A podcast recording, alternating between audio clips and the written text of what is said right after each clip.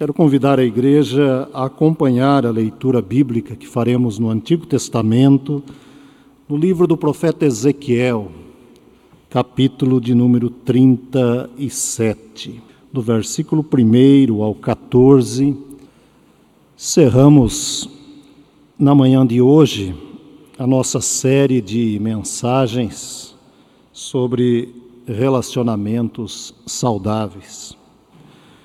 Durante todo o mês tivemos a oportunidade de ouvir importantes e profundos ensinamentos referentes aos mais diversos setores da nossa vida.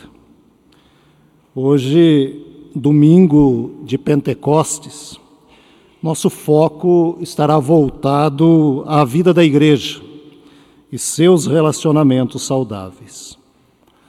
Porém, Antes de analisarmos o texto lido, vale a pena recordarmos algumas informações sobre essa importante festa que faz parte da vida da igreja em todo o mundo. Cabe ressaltar logo no início que os registros bíblicos e que nos registros bíblicos as festas do povo de Israel sempre tiveram um cunho pedagógico. Quando analisamos as principais festas do calendário litúrgico, dos quais, das quais participamos, sempre encontramos a preocupação divina com o ato de ensinar. A festa deveria ser um instrumento de ensino. O ato de comemorar sempre teve presente na vida do povo judeu e sempre teve para o povo judeu o sentido de refletir sobre a vida, recordando os grandes atos de Deus na história, como também ensinar às futuras gerações sobre quem era e quem é esse Deus que conduz o seu povo com total soberania e providência. Portanto, não se fazia festa por fazer. Ao final de cada festa, um novo aprendizado. E na história do Pentecostes, especificamente referente à descida do Espírito Santo, não foi diferente. Falamos de uma festa fundamental para o povo judeu, festa também chamada por um tempo de festas das semanas era sempre comemorada sete semanas entre a Páscoa e o Pentecoste, e que tinha como objetivo principal a gratidão. Enquanto a Páscoa determinava o início da colheita, o Pentecoste determinava e anunciava o seu término com corações agradecidos. Era para o povo judeu dia de santa convocação, pois era tempo de agradecer, agradecer pelas colheitas, pela providência, pela manifestação do cuidado divino para com o seu povo e a condução desse Deus em cada momento, em cada instante do seu povo. Cabe também destacar que sempre se pensa em Pentecoste como sendo o tempo da descida do Espírito Santo, como dissemos, isto é correto, isso é necessário. Porém, como igreja, é preciso que se pense também como sendo este momento de gratidão. Gratidão pelas colheitas que temos, pelas bênçãos recebidas.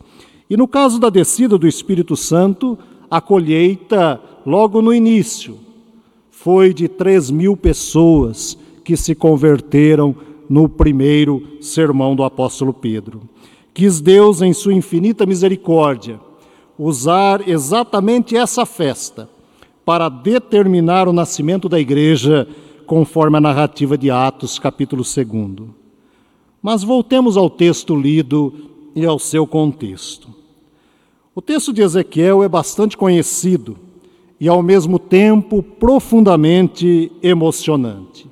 E até mesmo aquele tipo de textos que, quando abrimos e anunciamos a leitura, talvez possamos pensar: eu já ouvi sobre isso. Vale a pena olharmos para esse texto na perspectiva do Pentecoste.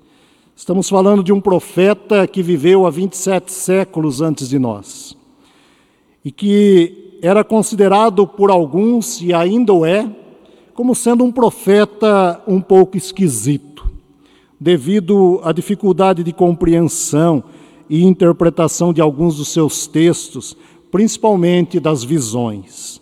Nem todos leem o livro de Ezequiel. Ele viveu em um período trágico de Israel, antes e durante o exílio babilônico. Segundo a história, era sacerdote por nascimento e era profeta por vocação. Se não exercesse a profissão ou a função profética, poderia se dedicar talvez ao ministério da música, conforme narrativa do capítulo 33, versículo 32, quando em uma palavra do Senhor a ele a respeito da queda de Jerusalém, o Senhor afirma: para eles, você não passa de alguém que canta canções de amor, tem uma bela voz e é um bom músico, porque ouvem as suas palavras, mas não as põem em prática. Ezequiel, Ezequiel vivia também um tempo cheio de angústias, medos e incertezas. E em meio a tudo isso surge a pergunta pela presença de Deus em meio às densas trevas da vida e do cativeiro. E nesse domingo de Pentecoste, vale a pena analisarmos o texto que lemos à luz da ação do Espírito Santo que traz de volta o fôlego da vida a um povo cativo. Olhar para o texto na certeza de que o Espírito de Deus produz vida, vida em meio ao caos, vida em meio a um vale de ossos secos. À luz do tempo que estamos vivendo como sociedade, com tantas incertezas, doenças, guerras, sofrimentos e lutos, vale a pena ler o texto na perspectiva da libertação, e da restauração divina e da orientação cuidadosa e amorosa do Espírito Santo.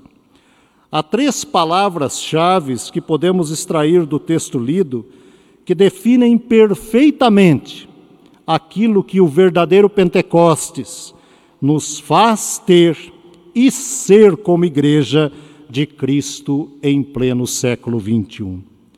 Nós vamos analisar essas três palavras oferecidas nesse pequeno texto, nesses 14 versículos que lemos. A primeira palavra-chave está entre versículo, os versículos primeiro e terceiro, que podemos colocar aqui como visão. A visão como uma palavra-chave. Ela é a primeira que encontramos no olhar do profeta para aquele chamado de Deus. E visão Visão é uma das marcas sempre presente nas histórias bíblicas. É Deus quem convida o profeta a ver a situação do seu povo por meio de um caminhar no vale. E quando nós olhamos para a ideia de vale ou vales no texto bíblico, os vales eram os lugares de confronto de enfrentamento. No vale, nós estamos à deriva, não há como se esconder. Todos vêm e todos nos veem, podendo ser atacado de todos os lados. Muitas vezes não há tempo para se defender, há uma exposição total estando no vale.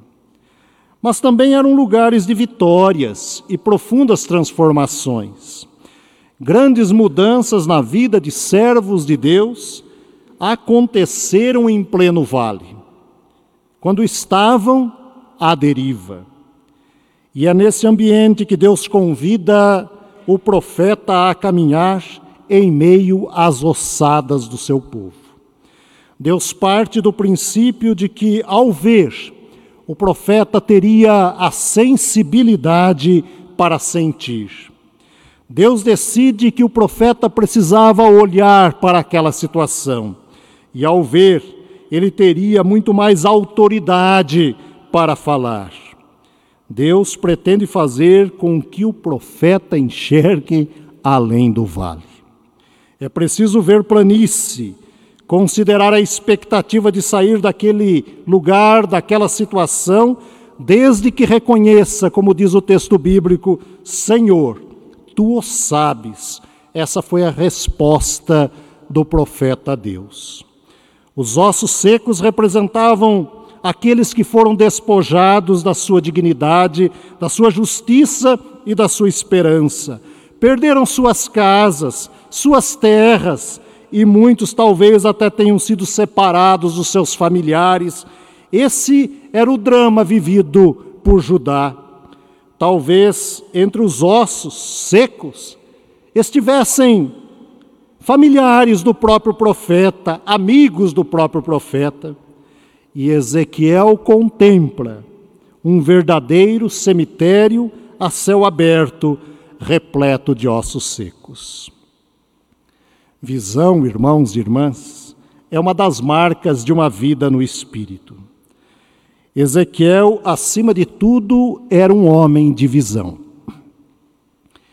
E para nós, vale a pena observarmos e também nos conscientizarmos de que não há Pentecostes sem visão.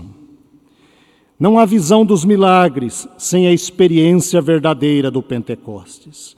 O Pentecostes nos permite enxergar além dos vales, enxergar através do Espírito que humanamente é impossível de ser observado, desde que a nossa resposta seja a mesma do profeta: Senhor, tu o sabes. É Deus que sabe o que cada um de nós necessita. E Deus sabe que é possível enxergar, enxergar a vida em meio à morte, a paz em meio à guerra, a alegria em meio à tristeza, a saúde em meio à doença, a possibilidade em meio ao desespero. É Deus quem nos conduz às planícies da vida e nos faz reconhecer que é Ele quem sabe de todas as coisas. A partir do seu sopro, Deus recriou a vida dos, onde o ser humano só podia enxergar a morte. Por quê? Porque as mãos de Deus alcançam onde as mãos humanas não chegam, mesmo com todo o avanço técnico e científico. É quando Deus ordena que as coisas acontecem, que a vida acontece. Senhor, tu sabes. Tenho comigo que é assim que devem viver aqueles irmãos e irmãs que desejam fazer parte da galeria dos heróis da fé, homens e mulheres de visão. A segunda palavra-chave está entre os versículos 4 e décimo, que é a palavra unidade. Os versículos 4 ao décimo nos ajudam a compreensão desse tema da unidade. No versículo 4 nós temos: ossos secos, ouçam a palavra do Senhor. Parece estranho essa expressão profética, falar com os ossos. Esse momento é especial para a história do povo de Israel. Para a história do povo judeu, na realidade, esse fato é muito mais significativo do que nós imaginamos. Isso devido ao seu sentido cultural.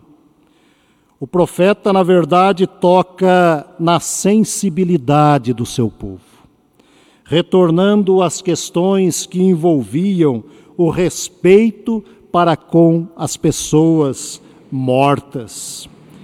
As ossadas acumuladas no solo do vale são sinais da desgraça, da desgraça particular, porque no pensamento hebraico era preciso ser enterrado com os pais no túmulo da família. É possível imaginar o que isso significava para toda uma nação e, em particular, para os exilados, e no caso aqui no olhar do profeta. Vale a pena comparar os versículos 6, 8 e 9, lendo algumas de suas partes. Os versículos dizem em algumas das suas partes o seguinte: Poreis em vós o Espírito e vivereis. Não havia neles o Espírito. Profetize.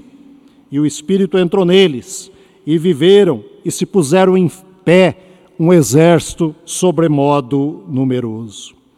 Na verdade, o profeta anuncia a possibilidade da unidade através do poder do Espírito de Deus. anunciava que a vida no espírito é sinal de unidade mesmo em meio aos vales de ossos secos. Os ossos separados estariam juntos novamente. Há pouco tempo vivenciamos a dor gerada por uma pandemia que parou o planeta. Pais não podiam se despedir dos seus filhos. Filhos não podiam abraçar seus pais pela última vez. Homens e mulheres chorando seus amores que partiram sem um último abraço. Todos se ajoelharam diante da doença e os que se achavam imunes um dia se encontraram com a dor da morte e da separação. Diante da narrativa, podemos concluir que ainda muitos outros tipos de valas comuns que ferem a dignidade e impedem a unidade, como por exemplo, no vale não há apenas a ideia da vida sem o fôlego de Deus. No vale da vida há um amontoado de, de ossos com suas crises não resolvidas. Em relação à igreja, são representados pelas crises de relacionamentos da própria igreja, que tentam buscar a unidade através do espírito humano. Através do espírito humano não encontraremos a unidade, pelo contrário, nos encontramos com divisões, com interesses, com vontades próprias, com atitudes egoístas. São questões duras, porém verdadeiras, pois a verdadeira unidade somente acontecerá no poder do Espírito Santo. Somente o Espírito de Deus é quem reúne tendões, pele, carne, como diz o texto, mas que também sopra sobre nós o seu espírito, espírito de vida, espírito de unidade. O ser humano pode ter pele, ter carne, ter tendões, mas se não tiver o espírito divino, a unidade não nascerá. Sem espírito não há vida, e se Deus é espírito, Deus é vida. Porque Pentecoste, Pentecoste nos coloca de em pé, da horizontal para a vertical. Pentecoste reúne a família de Deus e toda a sua igreja ao redor do Pai, falando a mesma língua e promovendo a compreensão de todos. E nessa mesma língua, isso significa a vontade de Deus para a sua igreja que se apresenta diante dele como uma espiritualidade saudável, porque os seus relacionamentos são relacionamentos saudáveis, por isso o resultado é a unidade. Essa verdadeira espiritualidade que promove a unidade da igreja é avaliada pelo próprio Deus através dos frutos que produzimos. Somos conhecidos e reconhecidos por Deus através dos nossos frutos. Assim consiste a unidade da igreja. Ela acontece na força do Espírito Santo, que gera o vínculo da paz. Aliás, paz e comunhão são dois elementos fundamentais, como verdadeiros termômetros para medirmos a proporção exata da unidade da Igreja de Cristo. Se não há paz e comunhão entre os ministérios, entre os seus líderes e decisões, infelizmente não há também a real atuação do Espírito Santo. Quando não há paz e comunhão é porque as decisões são tomadas à base do espírito humano e suas intempestivas reações. Por quê? Porque o espírito humano divide, o de Deus une. O espírito humano impõe suas ideias, o de Deus esclarece e dá à luz a novos projetos. O espírito humano espalha, o de Deus promove a unidade em meio à pluralidade. O espírito humano, e no espírito humano, a tristeza, a rancor, a guerras e a ódio, mas pelo Espírito de Deus perdoamos, amamos, nos unimos na mesma fé, na mesma esperança e no mesmo amor. E a terceira palavra-chave que temos no texto, nos versículos finais do texto lido é a palavra esperança. Esperança é aquilo que Deus coloca no coração do profeta. E o resumo dessa história está no versículo 11, quando diz: Os nossos ossos se secaram e pereceu a nossa esperança. Estamos de todo exterminados. Ezequiel presenciava a tristeza e a desgraça do seu povo. Esperar em quê? Esperar em quem? Diante da visão do vale, Ezequiel conduz o seu povo a ver além do vale, pois esperança que se vê não é esperança.